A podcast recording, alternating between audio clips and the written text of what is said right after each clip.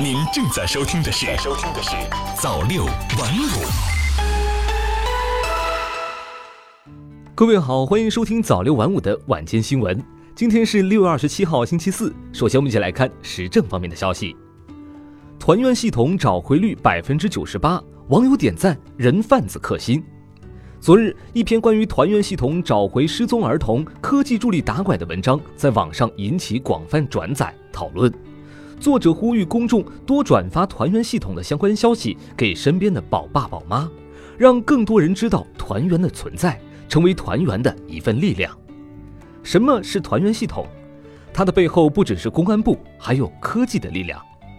团圆系统由公安部刑事侦查局打拐办与阿里巴巴共同发起创立。阿里巴巴集团开发，全名为公安部儿童失踪信息紧急发布平台。这个系统的运作模式是：当发生儿童失踪或者被拐案件时，关联人立即向当地派出所报案，派出所打拐民警立案并审核，打拐民警登录钉钉团圆系统上传案件资料。随后，钉钉系统将向事发地坐标特定半径内的民警、巡警。及淘宝、支付宝、微博、今日头条、百度 App 等数十个应用用户推送全民协查消息。今年六月二号，儿童节过后，公安部公布了一则消息：由公安部、阿里巴巴主持开发的团圆系统上线满三年，系统共接到儿童失踪案三千九百七十八件，找回三千九百零一个失踪孩子，找回率达百分之九十八。团圆系统也因此被称为“人贩子克星系统”。北京始发复兴号下月十日起增四对，提供全聚德烤鸭等美食。自二零一七年六月二十六号复兴号动车组列车上线京沪高铁以来，复兴号投入运营已满两年。两年来，北京铁路局累计发送乘坐复兴号列车出行的旅客八千九百二十万人次。七月十号实施新版运行图后，北京始发中到的复兴号动车组再增四对，可通达十七个直辖市、省会城市和自治区首府以及香港特别行政区。其中，厦门为新增的到达城市，威海、西安、香港则增加了开行车次。另外，铁路部门相继推出互联网订餐、车站智能导航、畅通工程、中转便捷换乘、移动微信支付、动车组列车自主选座。常旅客候补购票等服务新举措，复兴号配餐根据旅客饮食风俗习惯和用餐需求，提供六个价位十八种套餐，新增素食套餐，还有全聚德烤鸭、北冰洋汽水等地方特产及干炒牛河、包子等地方传统美食。中职教育国家奖学金来了，奖励人数和额度明确。昨天召开的国务院常务会议决定扩大高职院校奖助学金覆盖面，提高补助标准，并设立中等职业教育国家奖学金。为促进人力资源素质提升，培养更多技能人才，国务院常务会议决定，结合高职扩招，从今年开始，对高职院校国家奖学金奖励名额由五千人增至一点五万人，国家励志奖学金全面覆盖提高至百分之三点三。国家助学金覆盖范围扩大至百分之二十三点七，平均补助标准从每生每年三千元提高至三千三百元，并同步提高本科院校学生补助标准。同时，设立中职教育国家奖学金，按每生每年六千元标准，从今年起每年奖励两万人。上述政策对包括公办、民办在内的各类职业院校一视同仁。市场监管总局婴儿配方乳粉禁用进口奶源等表述。昨日，国家市场监管总局官网发布《婴幼儿配方乳粉产品配方注册管理办法》，正在中国政府法制信息网上征求意见。规定婴幼儿奶粉标签说明书禁用进口奶源、源自国外牧场、生态牧场、进口原料、原生态奶源等模糊字样信息，也不得明示或者暗示具有抑制、增加抵抗力等功能性表述。办法规定，标签和说明书不得含有以下内容。涉及疾病预防、功能治疗、明示或者暗示具有抑制、增加抵抗力或者免疫力、保护肠道等功能性表述，对按照食品安全标准不应当在产品配方中含有或者使用的物质，以不添加、不含有、零添加等字样强调未使用或者不含有，虚假、夸大、违反科学原则或者绝对化的内容，原料来源使用进口奶源，源自国外牧场、生态牧场、进口原料、原生态奶源、无污染奶源等模糊信息，与产品配方注册内容不一致的声称，使用婴儿和妇女的形象、人乳化、母乳化或近似术语表述，其他不符合规定的情形，违反上述规定，最高可处罚三万元。下面一起来看财经方面的消息，农业农村部猪肉价格上涨压力依然较大。将引导增加禽肉等代替品生产。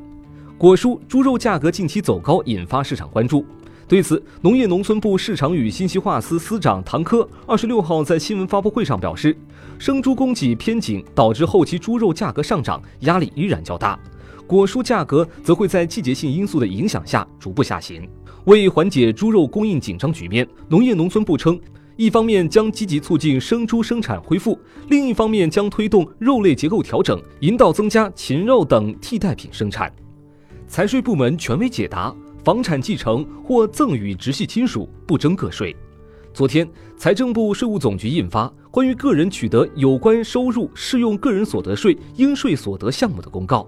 在保持纳税人税负不变的情况下，从二零一九年起，将部分原案其他所得征税的项目调整为按照偶然所得项目征税。公告明确，当属于以下三种情况时，对当事双方不征收个人所得税：一是房屋产权所有人将房屋产权无偿赠与配偶、父母、子女、祖父母、外祖父母、孙子女、外孙子女、兄弟姐妹。二是房屋产权所有人将房屋产权无偿赠与对其承担直接抚养或者赡养义务的抚养人或者赡养人。三是房屋产权所有人死亡，依法取得房屋产权的法定继承人、遗嘱继承人或者是受遗赠人。下面一起来看科技方面的消息。中国内地高校学科建设表现强劲，十个学科位列世界第一。软科二十六号正式发布二零一九软科世界一流学科排名。二零一九年排名覆盖五十四个学科，涉及理学、工学、生命科学、医学和社会科学五大领域。中国内地高校表现强劲，在十个学科位列世界第一。据显示，这十个位列世界第一的学科分别是清华大学通信工程、哈尔滨工业大学仪器科学、同济大学土木工程。上海交通大学船舶与海洋工程，武汉大学遥感技术，北京科技大学冶金工程，北京航空航天大学航空航天工程，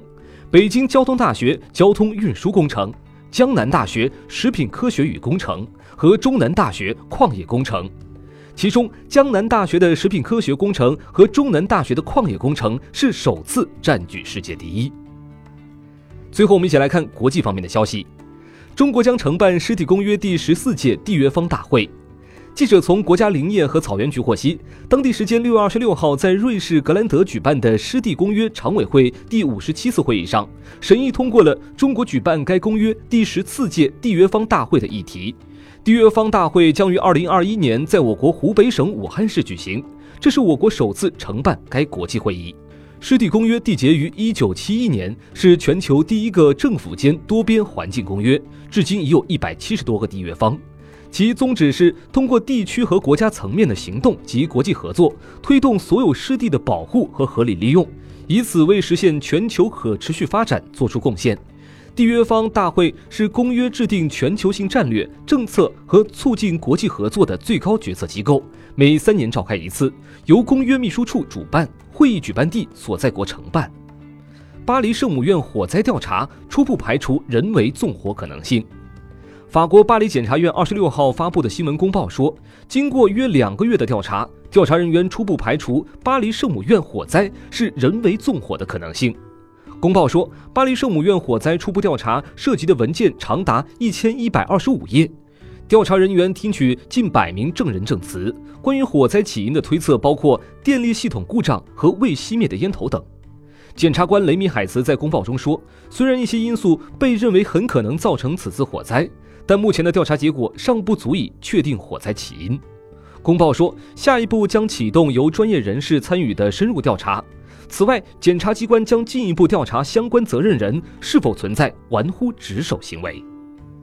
以上就是本期的早六晚五，感谢您的收听，我们明天再见。